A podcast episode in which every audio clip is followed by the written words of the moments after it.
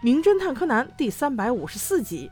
用钱买不到的友情。上集，这话说又是一次露营。其实大家心里都清楚，无论他去哪儿，反正是有命案就行。在路上，博士边开车，柯南就趴在他耳边问他：“上次的那个被黑衣组织追杀的那个软件设计师，不是留下了一封信吗？那里面隐藏的信息，你现在查的怎么样了？”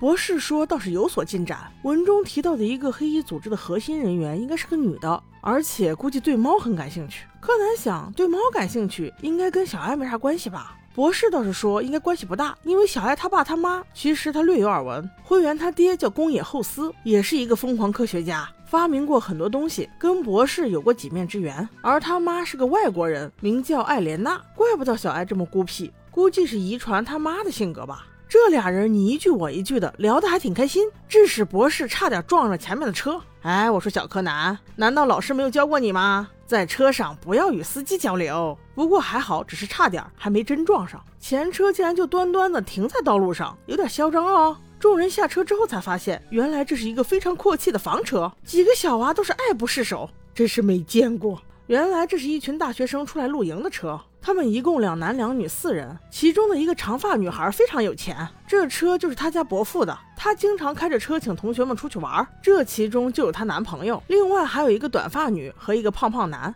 他们四个对博士一行人也非常友好，反正都是出来露营，停到哪里都可以啊。不如就停在这里，跟他们一起吃午餐吧。他们这里有很多烤肉哦，这可让元太高兴死了。就这么定了，大家一起嗨吃了起来。边吃着，几个小朋友还边跟这个有钱的大姐姐合影了几张。饭后，大家还玩了各种各样的游戏。这个时候，步美竟然认出来，那个短发大姐姐戴的一条腰带非常漂亮，是和冲野洋子同款的皮带哦，斜挎在腰上不说，还有长长的流苏。只是自己也想来一条啊！大姐姐却说：“等你们长大再说吧。”说完之后，自己就去骑自行车玩了。几个小孩子合计着，中午吃了人家的，不如晚上我们来做饭，让两个大哥哥、两个大姐姐跟我们一起吃，不也很好吗？几个大学生也正有此意，一拍即合，几个小宝贝们就动手做了起来。这时间过得很快，一晃就要到吃晚饭的时间了。只不过短发女大学生出去骑个自行车，怎么骑了这么长时间都不见回来？这两位男同学也真是心大，说是不用管他，咱们先吃，反正晚上要去露台看烟火，顺道再找找不就好了？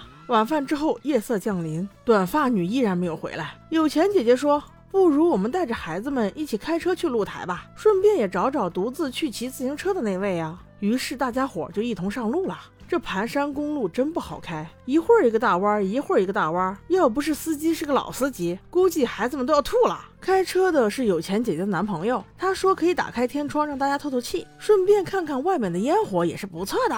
你别说，还真挺漂亮。不久后，他们终于到达了山顶，所有人都被美丽的烟火所吸引，除了柯南，因为他竟看到了有一处围栏是损坏的，而旁边正好有车轱辘的印子。从此刻起，大家心里都蒙上了一层阴影。时间已经这么晚了，短发女竟还没有回来，再加上山顶出现那样的痕迹，不会她已经凶多吉少了吧？没有了什么兴致之后，大家决定不如回去再找找看，实在不行就报警吧。让人没想到的是，在回去的路上，车子竟被一具尸体给挡下了。对，没错，就是短发女的，看样子是刚从坡上滑下来呀！不行不行，这得立刻报警。木木警官赶到之后，经警方调查，死者是死于头部重击。但令人奇怪的是，死者应该大量出过血，可是道路两旁却没有太多血迹。死亡时间在下午的五六点之间，那个时候大家应该都在吃饭吧？更奇怪的是，他们是七点多经过这里去露台上看烟火的。那会儿的路上很干净，还没有尸体啊。而现在晚上九点多回来的时候，尸体就出来了，这是怎么回事？难道尸体自己会动吗？亦或者是凶手特意而为之？木木警官带着三个大学生在勘察现场，而柯南却有了新的发现。之前我们不是说过，那个死者短发女戴了一条和冲野洋子同款的腰带吗？这个腰带上有很多流苏。柯南仔细观察，流苏上有一条的尾部被系了一个小疙瘩。这个对一个爱美的女孩来说不太可能吧？当柯南意识到事情的严重性时，木木警官已经找到了脚踏车，基本上把案子定性成了意外。还好柯南在这个关键时刻提出了几个重要问题：首先，天色昏暗，一般人都会更加小心；其次，死者又不是第一次来，